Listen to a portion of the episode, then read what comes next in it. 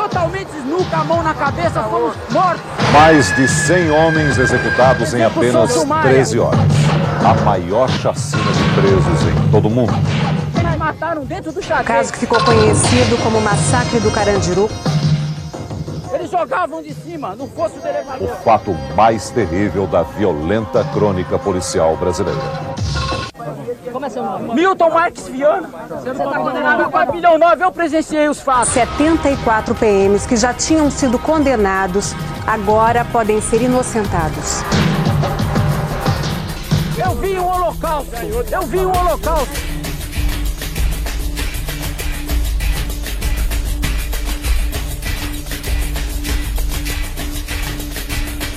Oi, gente, tudo bem com vocês? Aqui é a Lu e esse é mais um episódio do Poltercast. Hoje a gente vai falar sobre o Carandiru. A gente fez anteriormente um compilado aí das principais rebeliões que aconteceram no Brasil. Então, se você ainda não ouviu, vai lá ouvir e volta pra cá pra ouvir o episódio de hoje. São Paulo, dia 1 de outubro de 1992, 8 horas da manhã. Na muralha em pé, mais um cidadão José. Servindo o Estado, um PM bom, passa fome metido a Charles Bronson. Ele sabe o que eu desejo, sabe o que eu penso. O dia tá chuvoso, o clima tá tenso. Vários tentaram fugir, eu também quero. Mas de 1 a 100 a minha chance é zero. Bom, essa música, eu fui convidado de última hora para participar de um jogo da rua na casa de detenção, no pavilhão 8. Aniversário de um conhecido nosso que estava preso, certo? E ele convidou a gente de última hora. Tinha mais ou menos umas 40 pessoas no, no envolvido com, com- no futebol, né? Que entrou. E eu fui um dos últimos, né? Ser chamado, entrei. Chegando lá, encontrei uns amigos meus lá dentro. Um deles falou assim: Ó, meu, tem um tiozinho lá no, no pavilhão 2, acho que era pavilhão 2. Ele escreve uns rap muito louco, ele escreve uns poemas e tal. Eu, mano, vamos lá te apresentar lá que ele vai gostar de te conhecer. Esse pano tem umas letras lá, meu. Falei, ah, meu, eu não pego letra de ninguém, mas vamos aí, né, meu? Aí ele me levou praticamente na cadeia toda, no dia, um dia de festa, né? Fomos em vários pavilhões, aí encontramos esse, esse tiozinho, que no caso ele falava, ele falou tiozinho. Cheguei lá, era um tiozinho branco, calvo, e fazia rap. Eu falei, pô, nada a ver, né, meu? Nada a ver. Mas ele aí tinha uma pá de preso junto com ele também, uns caras com ele. Aí, Brau, maluco aí faz uns rap e tal, não sei o quê. Aí o tiozinho chegou todo humildão, que é o Joseni, né? Chegou humildão, ah, tem umas letras aí e tal. Sei que vocês não vão usar mesmo, mas leva aí. Aí na hora que eu li assim, eu falei, não, a letra é muito louca, hein, meu? As ideias loucas. Ele falou, é. Quando eu falei pra ele que, que eu gostei da letra, ele não acreditou muito. Aí passou um ano, nós perdemos o contato dele, ele foi para outra cadeia. Ele tinha dado um telefone de contato de um, de um pessoal. Quando eu liguei para esse pessoal, esse pessoal já não estava mais em contato com ele, nós perdemos o contato dele. Depois que o disco saiu, esse meu, esse meu parceiro que estava preso, ele chegou e falou assim, eu, eu- eu- eu falando com ele, num dia de uma visita, eu falei, meu, e aquele tiozinho da letra lá, ele sumiu, a letra vai sair no disco aí, eu fiz a letra de parceria com ele. Falou, ó, meu, se eu não me engano, esse tiozinho tá lá em Avaré, ó, meu, eu vou procurar saber. Aí um dia eu fiquei sabendo que ele tava em Avaré. Aí nós pegamos, fomos em Avaré procurar ele. Eu tinha o nome dele escrito num papel, velho. Aí encontramos ele. Quando eu falei pra ele que eu tinha gravado a letra, ele não acreditou, ele quase chorou, né? Falei, aí, mano, gravei, é o seguinte, é meia meia é nosso. Meia meia, a música é nossa, nós dois na fita. Ele, pô, não acredita. Aí daí virou livro. Entendeu? Louco, história louca mesmo. História louca.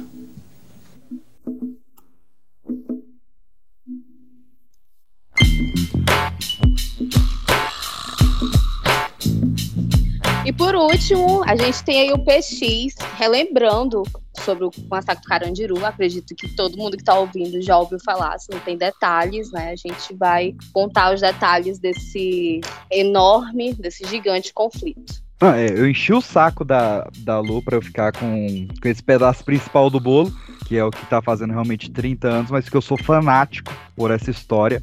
E fiquei ainda mais. Mergulhei realmente no assunto. Mas vamos começar então.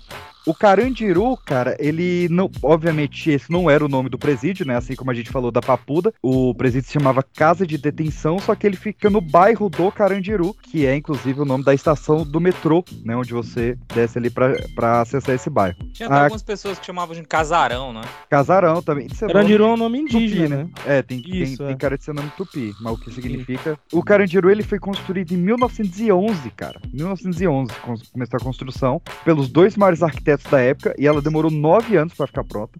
Só saiu ali em 1920 e ela custou 7 mil contos de réis aos cofres públicos. E então, ela inaugurou ali no dia 20 de abril de 1920 e era considerado o presídio modelo no mundo todo, assim.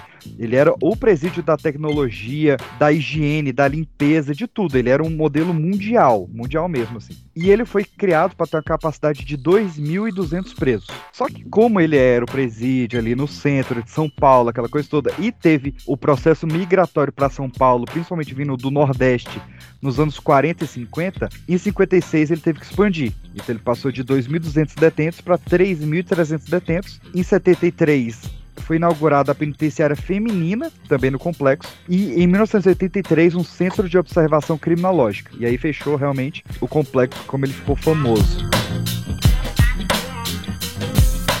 Ha, tá, tá, tá, mas o metrô vai passar com gente de bem, apressada, católica, lendo jornal, satisfeita, hipócrita, com raiva por dentro, a caminho do centro, olhando pra cá, curiosos, é lógico. O complexo ele foi aumentado ainda mais a capacidade em 78, quando ele passou para receber 5.346 presos, mas loguinho ele chegou com 7 mil presos. A capacidade era para 5.300, mas haviam mais de 7 mil presos no complexo. Quando chega os anos 80, o Carandiru ele conhece suas duas visitas mais ilustres. Em 1980, a Rita Cadillac faz o seu primeiro show no Carandiru, o que era algo normal nos Estados Unidos, né? O próprio Johnny Cash, ele voltou à carreira musical tocando em cadeia e estava começando aqui no Brasil.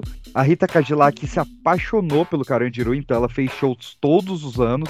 E em 1989 a gente tem o Dr. Drauzio Varela visitando o presídio como médico voluntário. O Drauzio ele tinha se formado ali em 69. Quando em 89 ele vai no presídio para estudar o vírus HIV, tuberculose, sarna e como conter isso em um presídio. Eu fui fazer uma palestra num lá tinha um velho cinema que tinha sido destruído numa rebelião anterior. E atrás do cinema tinha um palco, ali reunia um grupo de travestis, que as, as travestis eram uma, uma, incidência muito alta do HIV. Né? Elas tinham uma, um, um grande número de, de presas com HIV ali. Um estudo que a gente tinha feito, 72% das travestis estavam infectadas pelo vírus. Eu fiz ali uma reunião com elas para discutir as medidas preventivas. E aí apareceu o diretor da cadeia, que chamava José Ismael Pedrosa, apareceu lá atrás, naquela época o,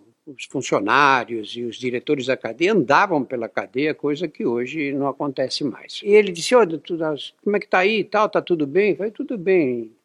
Falei, Dá uma passadinha na minha sala, na saída, para a gente conversar um pouco. E foi assim que eu fiz. Terminou aquela palestra, eu saí, era meio-dia e pouco, e fui, passei na sala dele, que ficava logo na saída da cadeia. Esse pessoal de cadeia, você é capaz de ficar ouvindo eles horas, porque eles têm mil histórias. Né? Às vezes você pensa, bom, como é que um cara viveu tantas histórias assim numa vida só? E aí ficou me mostrando uma Teresa, que eram aquelas cordas que eles faziam para tentar fugir é, por cima da, da muralha.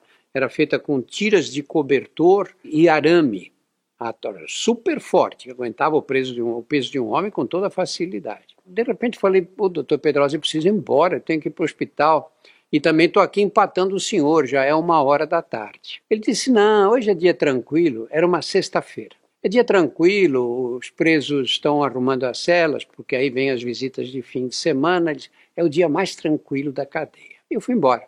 Eu estava organizando um curso de biotecnologia em câncer e AIDS, que viriam vários pesquisadores internacionais. Esse curso tinha sido patrocinado pela Unip, a Universidade Paulista, aqui de São Paulo, e eu fui para lá para fazer os, os acertos finais. O curso começaria na semana seguinte. E aí me disseram, olha, tá tendo uma rebelião lá no Carandiru. O, o Drauzio ele foi uma peça incrível pro Carandiru e pro Brasil inteiro com o que ele fez ali. Né? Ele foi o cara que aprendeu a lidar com presos com métodos não muito ortodoxos. Ele forçava os presos a assistir às palestras sobre HIV, porque no final da palestra passava filme pornô no telão. E só podia assistir o filme pornô quem assistisse a palestra. E depois ele viu que muitos presos do amarelo, que é o que a gente chamou muitas vezes de seguro aqui, né? Lá no Carandiru era chamado de amarelo, porque o, o pessoal ficava tanto tempo preso que a pele ficava amarelada. É. E ele que esse pessoal do amarelo gostava muito de gibi. Então ele pegou o gibi de um super-herói brasileiro, que é o Vira-Lata, e reformulou esse super-herói junto com o criador do gibi para ele ser um ex-detento, né? Então já tinha essa intimidade, e que era um cara que fazia de tudo na vida, e era sexo, droga, aquela coisa, mas ele não transava sem camisinha e nem usava droga injetável. Então isso tudo foram meios de educação que o Drauzio Varela colocou ali, tudo financiado pela Unip, e cara, chegou num, num nível, ele conseguia fazer um concurso de o preso que for fazer o melhor cartaz sobre prevenção HIV, ó, o cartaz mais bonito. E o preso que fizesse o, car- o cartaz mais bonito ganhava mil dólares em cigarro. O que, caralho? A gente sabe, né? Imagina, na cadeia o, o 80. dinheiro lá é cigarro, né? É, Dólar valia, um dólar valia 500 reais. Imagina o cara comprar tudo. Que é a moeda de dentro do presídio, é, o- é o cigarro. Ele falava, É pô, eu não, eu não tenho como dar um prêmio em dinheiro pro cara. Eu não vou dar um prêmio mulher, então vou dar na moeda de troca que ele conhece que é cigarro. Vamos lembrar que a formação principal do Drauzio é cancerologia. Então, assim, ele não tá dando pro cara fumar. Ele tá dando porque é a moeda. Porque ele entendeu a cabeça do cara. O Drauzio, ele não é à toa um dos maiores médicos que a gente tem. O cara foi um sociólogo, praticamente, ali. Sim. E, inclusive, ele escreve ensaios, né? A Estação Carandiru Aham. é um ensaio. E, Peixe, aproveitando aí o gancho do, desse, de- desse momento de cultura pop que você tá trazendo Aham, aí pra dentro do massacre, né? Enquanto a gente não começa. Eu pesquisei aqui, Carandiru, o nome é porque tinha um rio que chamava Carandiru lá. Realmente Ah. ali era uma região tupi-guarani, ali no... Enfim, na época da colonização. E o nome é de origem tupi-guarani, que é a combinação das palavras carandá e iru. Carandá é a carnaúba, né? Essa palmeira que a gente conhece. Aqui no Nordeste Hum. tem muito. Ah, tá. E Iru é abelha. Então esse nome pode ser um recipiente feito de carandá, um recipiente feito de carnaúba, que eram uns pratos indígenas, sabe? Eles usam aquelas palhas, aquelas coisas da carnaúba. Aham. Ou a abelha da carnaúba, que é mais bonitinho, né? É, ó, cara, achei inter... de- é, eu, quando você falou, me remeteu a outra palavra indígena que é jacarandá, né? Que também deve ter um, um pouco da mesma construção fonética. Muito massa. O- uma, uma coisa que, que a gente não sabe que também é, é o nome de um rio tupi é Maracanã, né? Maracanã é um, um rio tupi também. Maracanã. Só uma curiosidade, aqui em São Paulo tá cheio de bairros e locais com nomes assim.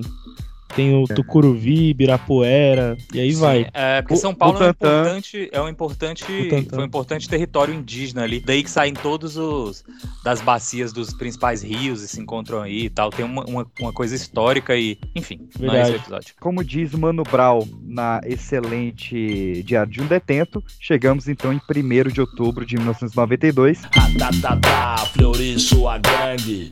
Vou nadar numa piscina de sangue, mas quem vai acreditar no meu depoimento? Dia 3 de outubro, diário do detento. em que o Brasil, ele tava. Claro, o Brasil sempre tá um caos, né? Mas ele tava um caos. Véspera da semana em que o Collor sofreu impeachment, então tava aquele clima tenso.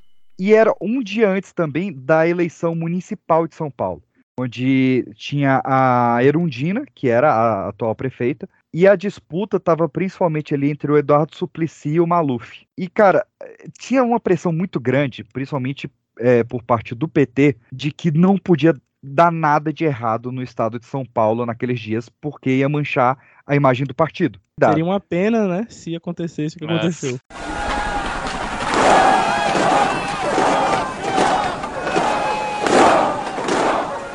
O que aconteceu ali? Fizeram aquele absurdo, né? uma coisa que não precisava ter acontecido de jeito nenhum. Você tinha uma rebelião num pavilhão, estavam queimando, atirando as coisas, eles estavam se matando uns aos outros. Iriam morrer alguns de qualquer jeito, morreram. E aí você pega um imbecil que manda dar ordem de invadir aquilo. Sabe? Não tinha nenhuma necessidade, não tinha reféns. Qualquer carcereiro experiente naquela, naquele dia teria dito: não, deixa aí, corta a água, corta a luz. No dia seguinte, eles não iam passar fome e ficar no escuro. Eles iam querer negociar. Uma coisa teria sido resolvida com toda facilidade. Isso não estou dizendo eu, todos que trabalham na cadeia, dizem, mas que absurdo não terem deixado negociar. O diretor na cadeia da época era o Ismael Pedrosa, que eu, eu tive lá no dia, tive com ele no dia. Ele tentou. Falou, não, mas espera aí, não vão invadir, deixa eu ir lá, vou conversar, vou deixar eu organizar isso. É, ver a tropa de noite dentro da casa. De noite, você pode imaginar? Você pega os homens entregam um cachorro, uma metralhadora, e manda eles invadirem um ambiente que eles não conhecem onde estão presas pessoas das quais eles têm ódio, porque eles são policiais militares, têm é. ódio de bandidos. Só podia ter dado no que deu. É. Aí aconteceu o quê? O Estado perdeu o controle ali. Ali que ele perdeu o controle. Porque a cadeia era uma coisa antes do massacre e virou outra depois. Porque os presos sabiam que nunca mais ia poder acontecer aquilo. Nunca mais, ou pelo menos por um longo tempo, o choque não ia invadir a cadeia mais depois de um acontecimento daqueles. É. E aí começou a luta entre eles para ver quem tomava o pra comando. Se organizar, né? E deu no que deu, né? Por isso que as pessoas falam, não, mas 111 devia ter matado mais gente. São uns idiotas, né? É eles não têm noção de como isso funciona. Porque você não vai conseguir extinguir todos os bandidos, né? matar todos. Uhum, você uhum. vai matar alguns. E aí o que vai acontecer com os outros? E quando eles vierem para a rua, quem é que vai pagar o pato dessa história toda?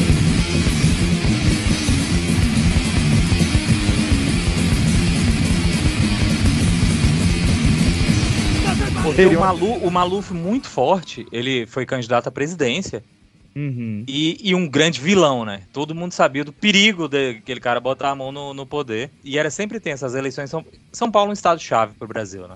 É. Então e... as eleições eles são sempre tensas. Inclusive, dando spoiler, o massacre do Carandiru acabou manchando a imagem do Suplicy por causa que o Suplicy vinha pelo PT e o Maluf acabou virando prefeito de São Paulo por conta do massacre. Mas a gente chega no dia 2 de outubro de 1992, onde estava tendo a final do campeonato de futebol do Pavilhão 9. O Pavilhão 9 era o pavilhão onde iam a galera que estava sendo preso pela primeira vez ou que estava aguardando julgamento. Então era o pessoal mais tranquilo mesmo, assim. Era o pessoal que, beleza, tinha uma questão ali de ansiedade e tal, conhecendo o presídio pela primeira vez, mas era o, o pessoal de delito leve, digamos assim.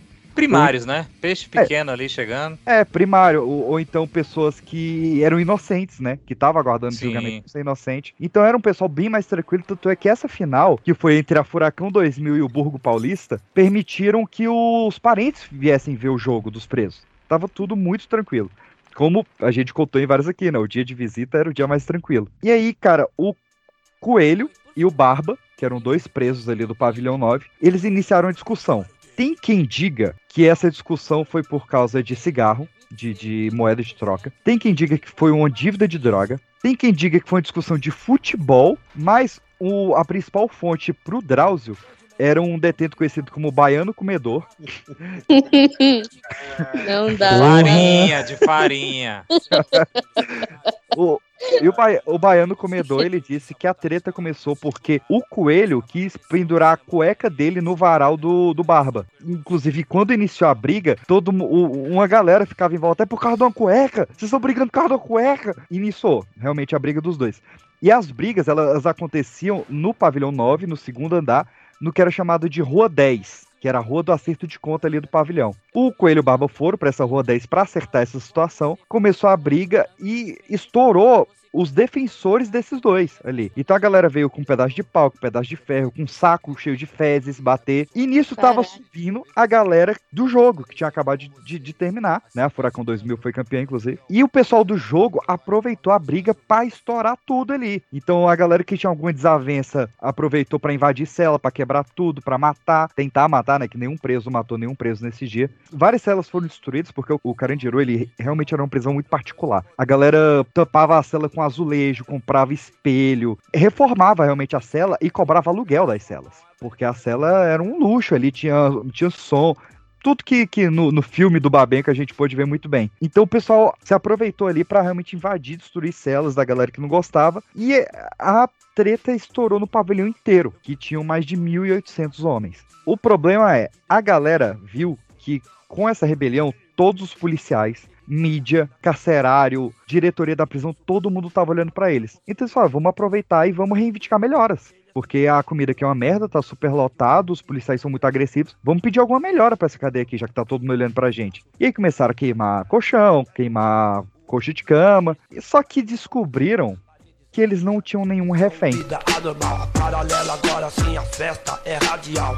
Com porta e entrada, mesma e saída. Ladrão que parasita, fica, foge os que agiliza. Não vejo... E aí entra no jogo um dos seres humanos mais detestáveis do mundo, que foi o coronel Biratã Guimarães. Nossos homens morrendo. Não vi também essas comissões que estão sempre presentes quando morre bandido lá, a comissão do seu Suplicy, do padre Lancelotti, se fosse 30 bandidos que tivessem morrido, estavam lá se deitando no chão, como se deitou Suplicy, uh, Ítalo Cardoso e outros. A hora que morre o nosso policial, para consolar a nossa viúva, para consolar os órfãos, não aparece um. É só hipocrisia, é só demagogia. Está na hora de pegar a coisa de frente, de dizer basta tem que baixar normas, cortar regalia e pôr a segurança para funcionar. Temos nesse país o absurdo da visita íntima. Vai lá a mulher, a amante, garotas de programa que saiu ainda na Folha de São Paulo no domingo, que os presos têm um book para escolher. Engravidam muitas vezes e vêm ter os filhos aqui na rua. Quanto é difícil a gente trabalhando, a gente lutando Agora, que dirá com o pai preso? Que dirá com a família desestruturada? Foi acompanhado de três juízes corregedores até a prisão e ficou sabendo né, que dos 7.257 detentos, 2.070 estavam nessa rebelião. O prédio do Complexo Novela tinha 428 celas, entre individuais, triplas e as coletivas que ia até 40 homens. E a maioria tinha entre 18 e 25 anos. O Biratã ele realmente queria invadir e quem estava segurando era o diretor da prisão, que era o José Ismael Pedrosa, muito amigo do, do Drauzio, inclusive. Só que aí veio a ordem do Fleury, né, e do governador de São Paulo, invade e mata tudo que estivesse mexendo, porque a gente não pode ter uma rebelião na véspera da eleição. Fui informado que a situação estava incontrolável e que a tropa de SOC já tinha entrado no pavilhão 9. Entrou atirando para dentro da cadeia, entrou atirando. Já pensou se nós tivéssemos três armas de fogo aqui na mão, nós? Pô, não tem um PM morto. Com 13 armas de fogo na mão, o que, que vocês teriam feito? Uma fuga em massa. Quando a situação já estava sob controle, eu entrei no pavilhão 9. Eu vi jogados no pátio é, mas centenas de estiletes, de facas, de correntes, correntes, de barras de ferro, pedra. Eu vi colchão queimado. Eu, mas confesso não ter visto arma de fogo. Nós corremos, nós corremos. Eles tentaram negociar. Corremos para dentro dos xadrezes, aí eles mataram dentro do xadrez. Eles me tiraram de madrugada da cela, só de calção, me colocaram na parede de vidro com mais uns 10 companheiros, deram um monte de paulada na gente e falaram: vai carregar o futuro de vocês, que o futuro de vocês é tudo a morte. Isso era mais ou menos três e meia da tarde. Quando a rota, a tropa de choque, a GAT, o comando de operações especiais, todos invadiram o presídio, enquanto do lado de fora os bombeiros estavam apagando o fogo do, dos colchões e coxas, etc. E entraram nada menos do que 330 PMs, 25 cavalos e 13 cachorros da Polícia Militar para atacar os presos. E como os próprios presos dizem, preso não é burro. Então, os caras tinham faca e estilete. Viu os caras entrando com fuzil, metralhador e cachorro, foi todo mundo pra dentro da cela. Então não era para nenhum policial ter atirado, porque não teve resistência dos presos em momento algum. Só que houve realmente um estouro de tiros, que até então quem tava de fora não sabia o que estava acontecendo. Os presos tentaram re resistir, eles jogaram óleo quente da cozinha na, nas escadas e depois jogaram pregos com sangue de pessoas soropositivas nas escadas. E mesmo Sim, tinha esse negócio, né? Que eles tinham medo de eles atirarem dardos, qualquer coisa assim, com sangue contaminado, né? Sim, é, eles tinham medo de pisar na, em uma poça que tivesse sangue pra, pra contaminar, né? Tá falando de 92, não tinha informação sobre HIV ainda. Não, e tava rolando uma pandemia desse negócio. Sim. Seus direitos, anjos, demônios, piolhagem, pouco a pouco, sempre pouca, jamais vai se morar no 7 ou no 8, leve trás. Tem tratamento rígido e vai viver na masmorra, no amarelo, no 5. Enfim, eles invadiram e em 20 minutos a rebelião foi completamente contida da pior forma possível. No dia seguinte, sai a notícia de que uma rebelião no Carandiru gerou oito mortos que era o dia da eleição.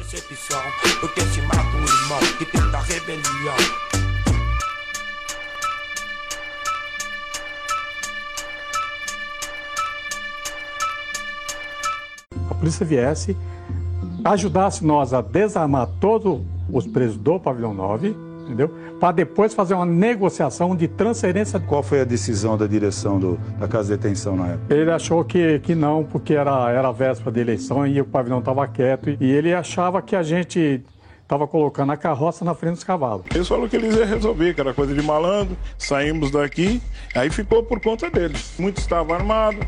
Eles estavam armados com arma de fogo, com revólver? Não, eu não posso falar que eles tinham revólver, né? Mas tinha muita faca. É, esse tipo, todos, até maiores que isso. Textualmente disse: A partir desse momento estou assumindo o comando da casa de detenção. Explodiram um bujão de gás e o coronel que estava à frente estourou os tímpanos. Uma parte dos soldados voltaram com ele e ele chegou lá na frente, carregado, saindo sangue pelo nariz. E aí a tropa ficou sem comando. Tinha armas de fogo? Só os policiais. Bastante tiro. Até de madrugada teve tiros ainda. O senhor ouve ou não o massacre? Eu acho que, que sim. Por quê? É muita gente, muito corpo de uma vez só. Eu também acho que houve também. E a gente correr em cima daquele sangue, é, aquela sensação de poder ser contaminado. Com naquela época, né, o HIV estava muito forte. O maior culpado é quem mandou, que ele estava só vendo o que estava acontecendo. É diferente daquele cara, o executor, né? Tem o executor e o mandante.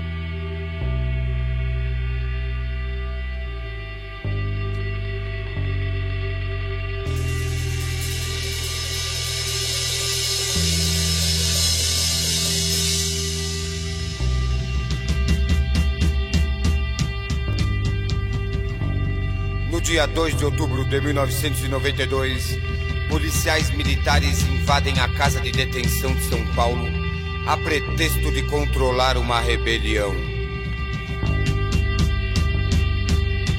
Pro FBI, aquilo já é uma chacina, né? O FBI fala que se tem quatro mortos num curto espaço de tempo no mesmo local é considerado chacina. Então oito já era uma chacina. Só que no mesmo dia, depois da eleição, às 5 e meia da tarde, é que realmente vazou a informação de que pelo menos 111 presos tinham morrido na chacina do Carandiru. Caralho.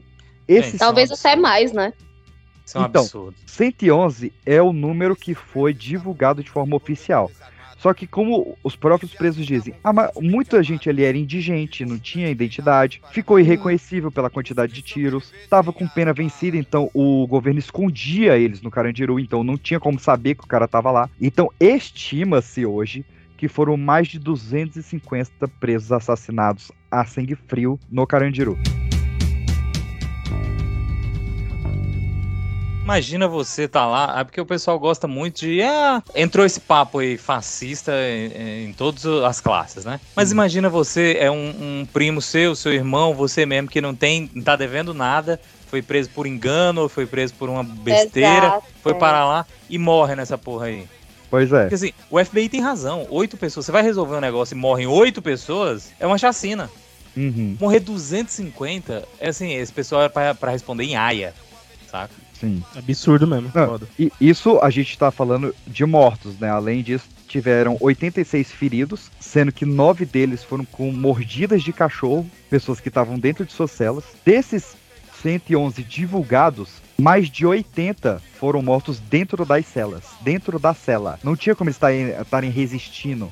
Não, não teve realmente como ser uma defesa É, policial. tinha, tinha corpo com sinal de tiro pelas costas, né? Então realmente E- na covardia. apenas nove que tinham realmente sinais de faca, que acreditam que foram mortos por vingança de preso contra preso que se aproveitou da situação, mas também não é nada confirmado. O que que isso mudou realmente no mundo, né? O, o principal do, do Carandiru não é tanto o massacre, mas o pós. Apesar dele ser, até hoje, felizmente é o maior massacre, porque felizmente não teve um maior. Espero que para sempre seja o maior. O, o Biratã Guimarães, que foi o, o comandante da, da operação, ele foi condenado a 632 anos de prisão. Ele foi culpado pelos Mais que o 102... Marcola, bicho. Pra você ver. Porque ele foi condenado a pelo menos a morte de 102 dos presos, né? Ele só não foi condenado pela morte dos nove de marca de faca. Mas 102 homicídios e 5 tentativas de homicídio. Vai lembrar que o Biratã, apesar de ele foi o cara que comandou a entrada do, da polícia no presídio, ele praticamente não, não participou. Saco Bilbo na, no, no Hobbit 3, que começa a guerra e ele desmaia. O Biratã foi isso. Explodiu alguma coisa que o pessoal fala que pode ter sido um bujão de gás, um, alguma parada de água, alguma coisa, explodiu, o bicho desmaiou e só acordou quando terminou a festa. Ele foi condenado à primeira instância, só que aconteceu o que acontece no Brasil, né? Apesar dele ter sido condenado, ele nunca foi preso. Ele se candidatou a deputado federal. O número de candidatura dele era 111,90, fazendo chacota das 111 mortes. Ele usou o número como número de campanha. A galera que achava que estava certo que ele tinha feito, né? Que bandido bom era bandido morto, votou nele. Ele foi eleito deputado federal. Por ele ter sido eleito, ele foi começado a ser julgado por um tribunal especial, né, o TJSP, e acabou que em 2006 ele foi assassinado dentro de casa. A advogada diz ter prova da inocência de Carla Cepolina, acusada de ter assassinado o coronel Biratã Guimarães, o homem que comandou a Polícia Militar de São Paulo no massacre da penitenciária do Carandiru. A primeira acusada da morte dele foi a namorada dele, porque é a única pessoa que teve prova de que teve contato com ele nesse dia. Mas a, até hoje não foi provado. A morte do Biratã é um mistério. Tudo que a gente tem é uma pichação na casa dele escrito aqui se faz, aqui se faz. A gente toma cadeia, cinco horas na contagem, já pus minha armadura. Guiar no peito os cavaleiros, afiar as lanças pra defender seu. Alguns outros dados, né, desses 111 mortos, como o Anderson bem, fal bem falou, né, muita, muita gente ali era inocente. Dos 111, 84 não tinham sido julgados. 84 estava aguardando julgamento. Inocente, né? Na lei brasileira, Pra- na Constituição pra- brasileira, Sim. é, essas pessoas são inocentes. E você chuta quantos policiais foram mortos na rebelião? É, Nem, só se algum gripou lá dentro. Algum ficou cansado. Não, Ah. nenhum, nenhum foi morto e eh, em um relatório disseram que 23 saíram feridos, mas não tem nenhuma prova disso. Em 2013 teve um novo julgamento, só que três policiais foram absolvidos porque a advogada do caso falou que não tinha como culpar uma pessoa porque não sabia em quem ela tinha atirado. E, ou se ela tinha atirado. Então, três foram absolvidos e com essas três absolvições, o caso foi completamente anulado. Bem-vindo ao Brasil. Não houve massacre, houve obediência herática, houve legítima defesa. Eu tenho a minha consciência e eu vou julgar como deve ser julgado.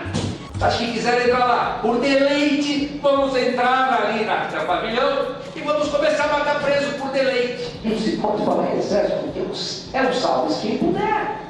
Depois dessas 111 mortos, é, o secretário de Segurança Pública de São Paulo foi demitido, que era o Pedro Franco, e no lugar dele assumiu o vampirão, Michel Temer. E, cara, pro, a gente tá falando toda hora aqui, né? Brasil, Brasil, Brasil, e realmente Brasil, porque o mundo não olhou com bons olhos isso, de forma alguma. A Comissão Interamericana de Direitos Humanos condenou o Brasil por conta de, de crime hediondo e pediu garantia de que o massacre seria apura- apurado e os responsáveis culpabilizados. Na última terça-feira foi aprovada na Comissão de Segurança Pública o projeto de lei que trata de anistiar os policiais que foram condenados por aquele massacre no Carandiru em 92. Esse projeto passou pela Comissão de Segurança, agora precisa ser analisado pela Comissão de Constituição e Justiça e depois ele segue para o plenário da Câmara dos Deputados. A gente tá completando 30 anos do Carandiru, até hoje ninguém foi preso. O, carro, o caso foi encerrado. Peraí. Acabou. Teve, teve mãe que morreu sem receber a indenização pela morte do filho, né? Tipo, um descaso fudido mesmo. E uma da outra reação em cadeia que o Carandiru teve foi que muita gente comemorou, inclusive elegeu o Biratã Guimarães como deputado, porque acreditava que isso ia aliviar o crime em São Paulo, né? Ah, morreu 111 vagabundos, o crime vai dar uma aliviada. Não. Vai né? matar mais, que morram mais. É, A- pois o pensamento é. da galera é esse. E a principal consequência disso foi a criação do primeiro comando da capital, o PCC, cujo os dois primeiros artigos do estatuto são: o primeiro, combater a violência policial dentro dos presídios; o segundo item do estatuto é vingar as 111 mortos de 2 de outubro de 92. Aonde irmão ajuda irmão, nunca deixando cair sob o peso da opressão. E a nossa palavra é verdade, dignidade, lealdade, paz, justiça e liberdade. E o partido falou. Foi é, realmente, t- dos dois, tanto do, do Comando Vermelho, que não é o caso, e da, do PCC, são motivações políticas. É pra Uhum. resolver algum problema. A coisa de dominar tráfico de droga, não sei o quê, porque, porra, você vai amarrar o cachorro com a linguiça também é foda, né? Sim. Mas a motivação foi. É política, é de tanto sofrer. Umas coisas mais recentes que a gente teve, né? Em 2018, o parque que fica dentro do complexo do Carandiru foi nomeado Dom Paulo Evaristo Arns. A penitenciária ainda está em funcionamento. E o Carandiru em si, o complexo foi demolido, né? Como o o Slow falou ali na, na história dele. E ainda em 2018. Hoje chama Parque da Juventude. O Luiz Antônio Carlos Fleury, que foi governador de São Paulo, que foi o cara que ordenou os ataques, em 2018 ele deu uma declaração de que quando ele ordenou esses ataques, e ele nunca se arrependeu desses ataques, só teve um deputado que achou que ele estava fazendo a coisa certa. Alguém quer adivinhar quem é? O induto de Natal de Bolsonaro perdoa os policiais do massacre do Carandiru. Essa é a notícia neste momento em destaque aqui no UOL, falando que o último induto natalino do presidente Jair Bolsonaro publicado hoje no Diário Oficial da União concede o perdão aos policiais condenados pelo massacre do Carandiru. Ah, mas quem é o mais Ah. fascista que a gente pode ter? Quem é o filho de uma puta que tá comandando Ah. esse país? Puta merda. Então, ele foi o único cara de todo o Congresso Nacional que defendeu Fleury. E ele Essa não discussão está... tá até hoje, né? Então, ele- essa ele- semana.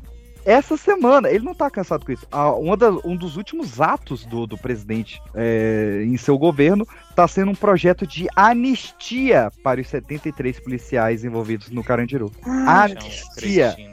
Inclusive, no, no, no- nessa semana em que está sendo publicado, está sendo votado o indulto de Natal desses policiais e a anistia completa pelo, pelo caso do massacre do Carandiru. O TJSP tem até o dia 31 de janeiro de 2023 para decidir sobre essas duas leis, mas a gente tem muita fé que não passe, lógico, né? Não, o STF atravessou esse samba aí. Já atravessou? Cara, Porque é uma barbaridade, né?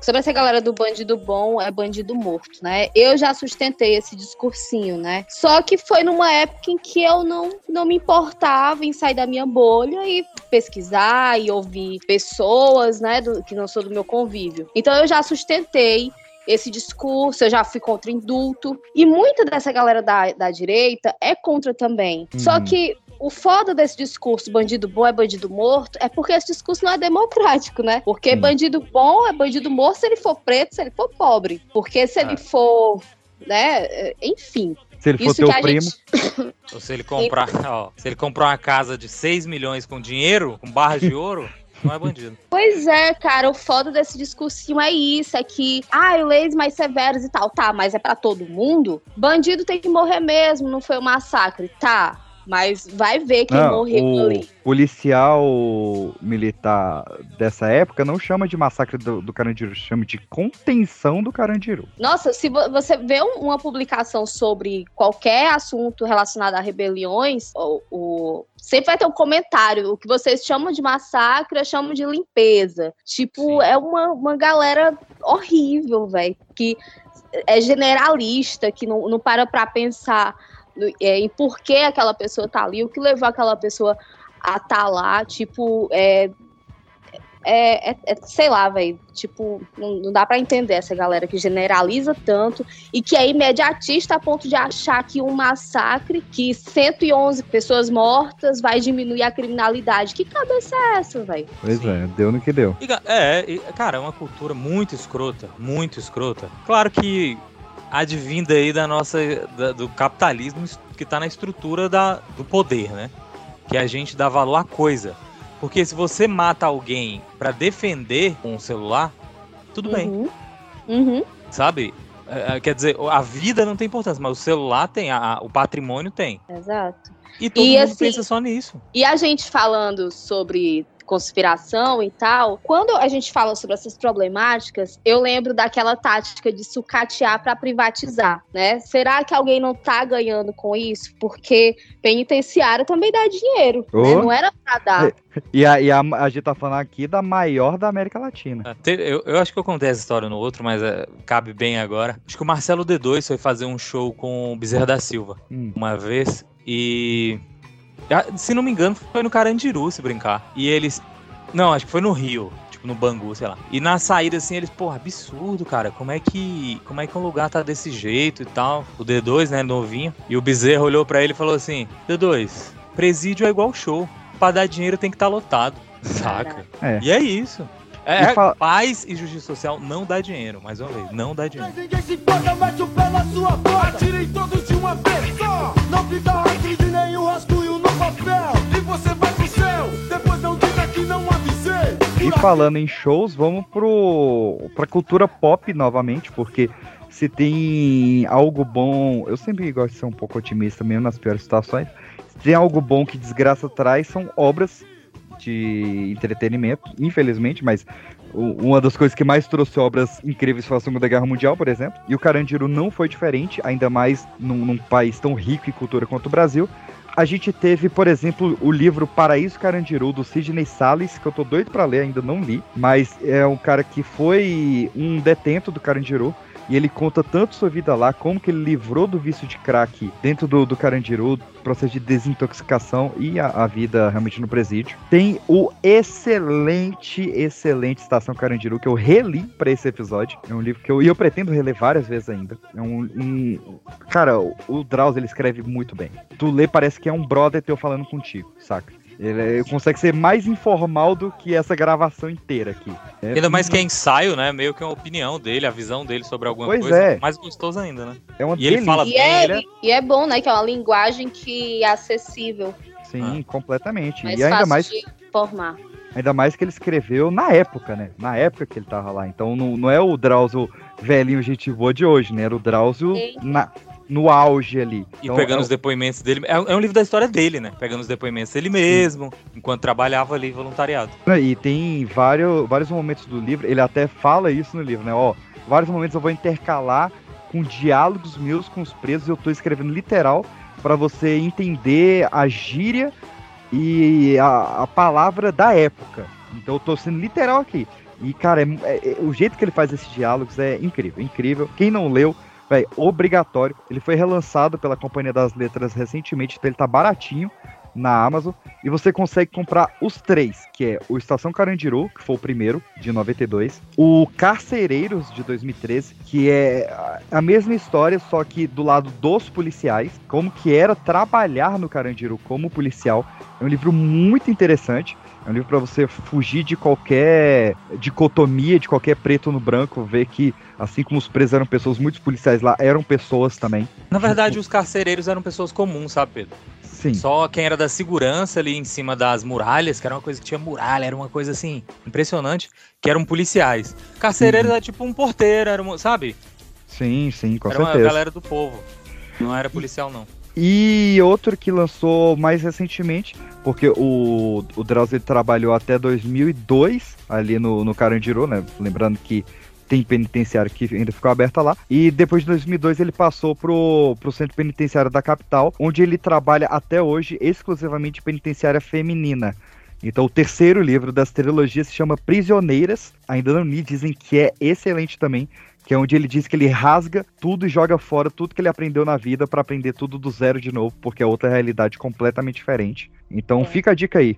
O Estação Carandiru, Carcereiros e Prisioneiras, os três do Drauzio Varela. Para quem quer ver a visão dos detentos também, tem o Pavilhão 9, Paixão e Morte no Carandiru, que é de um, de um cirurgião plástico que foi condenado ao Carandiru. Bem, dizem que é bem legal esse livro também. E tem o Vidas do Carandiru, do Humberto Rodrigues, com uma visão mais jornalística. No final dos anos 80, um trabalho de prevenção à AIDS entre a população carcerária me levou à casa de detenção de São Paulo, o Carandiru.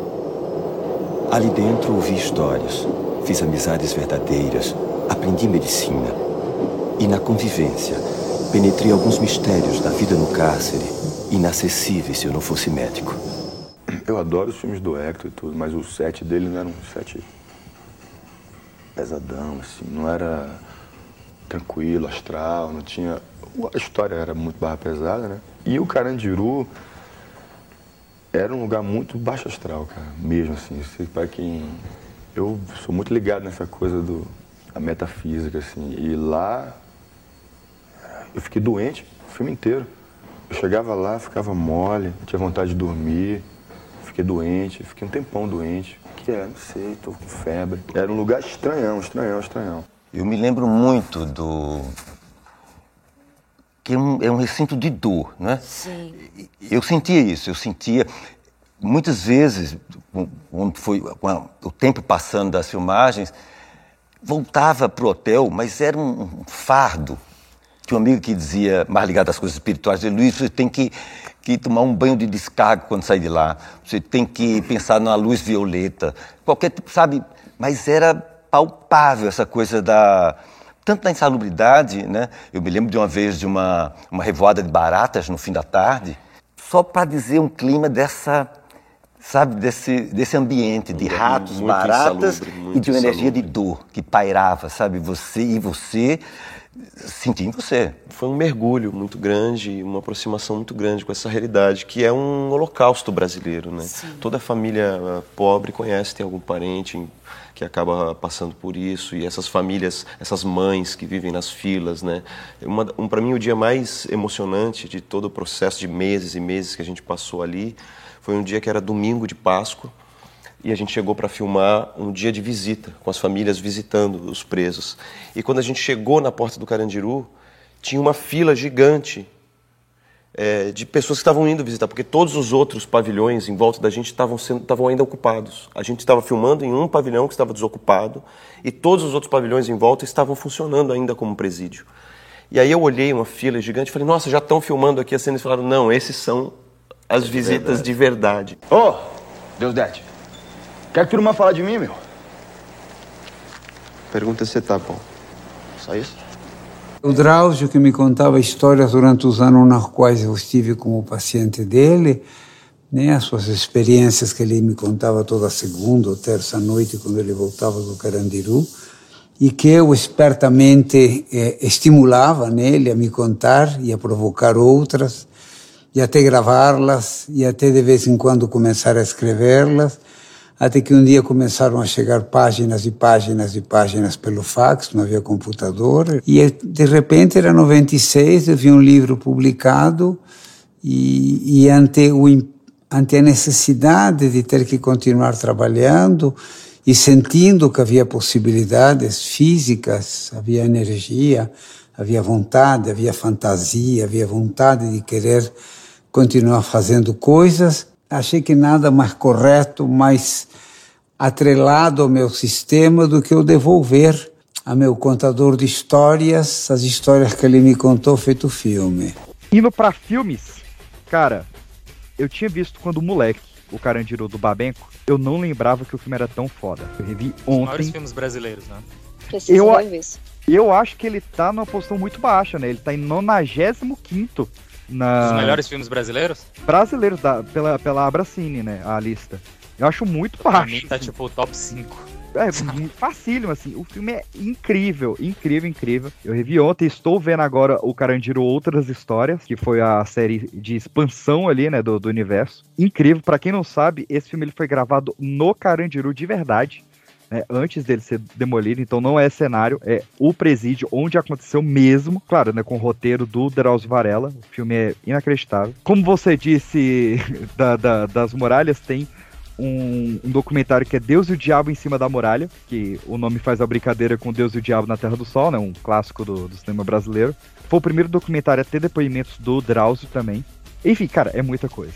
muita coisa. Tem outro documentário que é o Prisioneiros da Grade de Ferro. E tem música pra caramba sobre o, o Carandiru, né? A mais famosa é o disco Sobrevivendo no Inferno, do Racionais, principalmente com a música Diário de um Detento, que foi escrita pelo Mano Brown junto com o Josemir Prado, que era um ex-detento do Carandiru.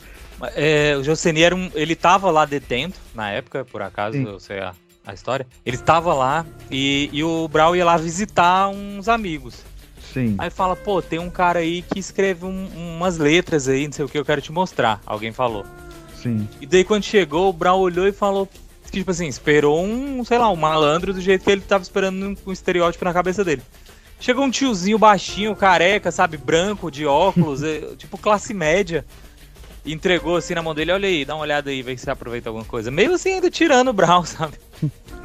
E sumiu esse cara e só foi achar ele de novo tipo, um ano depois em outra penitenciária, já com a música estourada na rádio.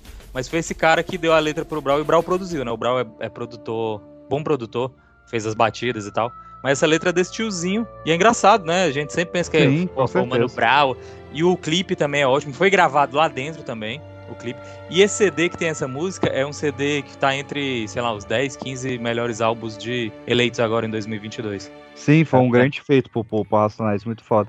Eu sei que tem dois grupos de rap, que eu não vou lembrar o nome agora, que surgiram dentro do Carandiru. Um, um é o nome de uma cela e o outro tem alguma coisa a ver com, com prisioneiros. Tem, não sei se o RZO foi, foi, ah, então foi tem lá. mais de um. É, não lembro. É, é um que tem alguma coisa a ver com prisioneiros e outro que é o número de uma cela. É 500 e alguma coisa E. 59E. A gente tinha que ocupar nosso tempo com alguma coisa e tal, e o rap foi. É, foi o que trouxe a gente para uma realidade e para uma perspectiva do futuro. A gente quer, a gente sabe que a gente não vai regenerar, regenerar ninguém, a gente sabe que a gente não vai recuperar ninguém. Mas o 509E quer ser um espelho para muitas crianças que estão começando a entrar no crime e tal. E vão ver assim a nossa, a nossa história e vão poder se espelhar nisso, entendeu? Assim, a gente está querendo falar para chamar atenção das pessoas os problemas existentes aqui dentro, porque a sociedade não acredita que existem seres humanos aqui e tal. E quando, e quando eu cheguei aqui, mesmo na condição deles, é, eu, eu, já enxergava um palmo além do meu nariz e pude ver que a casa de detenção também precisava do rap para poder denunciar várias coisas erradas. É, tem vários parceiros aqui que, que, que já estão com a cadeia vencida e não vão embora, entendeu? Por toda uma burocracia existente no, no nosso país e o rap é, do 509E vai denunciar esse tipo de coisa. Também vai falar de amor e tal, porque a partir do momento que, que eu falo para um parceiro não ficar usando crack, não ficar cheirando farinha e tal, é uma forma de falar de amor e tal, entendeu? 509. O Sabotagem era um dos presos do Carandiru também, né, durante o, a rebelião. Ah, ah, e sabe de uma? O 509E, ele foi formado dentro do Carandiru. Eles eram, eles eram, o Brau produzia lá junto com a galera, e eles eram autorizados a sair para fazer, eles fizeram tanto sucesso que eles eram autorizados a sair para fazer. Não pode trabalhar fora? Uhum. Então eles eram autorizados a sair, fazer show e depois voltava. Caraca. Ah, ele era formado com o Dexter, né? Que o Slow até citou aqui no episódio. É, Dexter, Ah, o oitavo anjo. X. E vai, olha o tanto de cantor e banda grande que cantou sobre o Carandiru. O Caetano Veloso e o Gilberto Gil citam o Carandiru na música Haiti, do Tropicalia 2. 111 presos indefesos, mas presos são quase todos.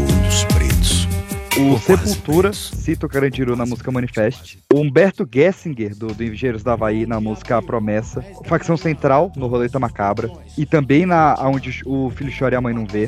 Tem na, o Retorno à CDC à Prisão, do Sabotagem. Tem a, a música 111 Escombros, do Invasores de Cérebros, que né, o nome já diz que é só sobre isso. Tem uma homenagem póstuma também do Facção Central.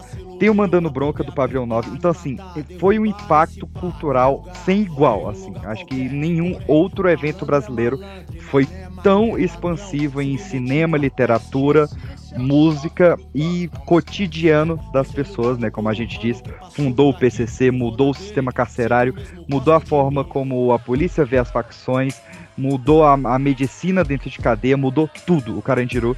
E é por isso que ele merece esse episódio aí que, que a Lu deu a ideia meses atrás e desde então tô mega animado de fazer e adorei fazer com vocês aí. E PX, pra colaborar com mais um movimento social aí que, que o Carandiru fez, tem uma torcida organizada do, da, Sim. do Corinthians que chama Pavilhão 9. Perfeito. A, a Pavilhão 9 que começou como um meio de protesto, né? Até que ela foi oficializada como uma torcida pela, pelo próprio time. Verdade. Tor- Então tá em todas as, as camadas, né? Sim, e hoje estão aí ajudando a derrubar a barricada de, de estrada.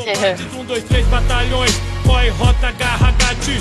Os agentes fazem cordão de mãos dadas. Sabem que invasão pra carcereiro é caixão de lata. Tem a febre do que de peruca, não fugiu com a visita. Do que não saiu com falso oficial de justiça. Instituto Butantan, qual veneno mais nocivo? Preso que mata do direitinho. Gente, então é isso. Muito obrigada por ouvir a gente até aqui. O próximo episódio do Poltercast é um especial sobre o caso de Leonardo Pareja. Então a gente está produzindo aí um, um especial com vários detalhes. E a gente espera vocês nesse episódio. Muito obrigada e até lá. Ratatá, ratatá, o sangue vai escorrer. Aqui onde o filho chora, pum, e a mãe não vê. Ratatá, ratatá, o sangue vai escorrer. Aqui onde o filho chora, pum, e a mãe não vê. Ratatá, ratatá, o sangue vai correr. Aqui onde o filho chora, bum, e a mãe não vê. Ratatá, ratatá, o sangue vai escorrer. Aqui onde o filho chora, bum, e a mãe não vê.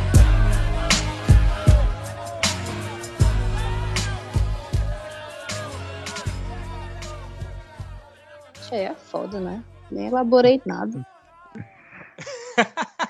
Não, é, é- é- não, não precisa ser uma grande abertura, é só, é só falar, se você tá ouvindo. Ah, tá bom, tá bom, tá bom. Não, desculpa, foi o gato. Achei que ela. Hum, desculpa. Não, achei que ela chamou na resposta. Falei, pô, a Lu é boa mesmo, viu, velho? Vai lançar. Deixa comigo. Dá o texto. Ah, eu ia dar uma sugestão, que era essa aqui, Não, a parte 2. Se você Eu sei. não ouvir a parte 1, vai, vai aí. É, tá bom.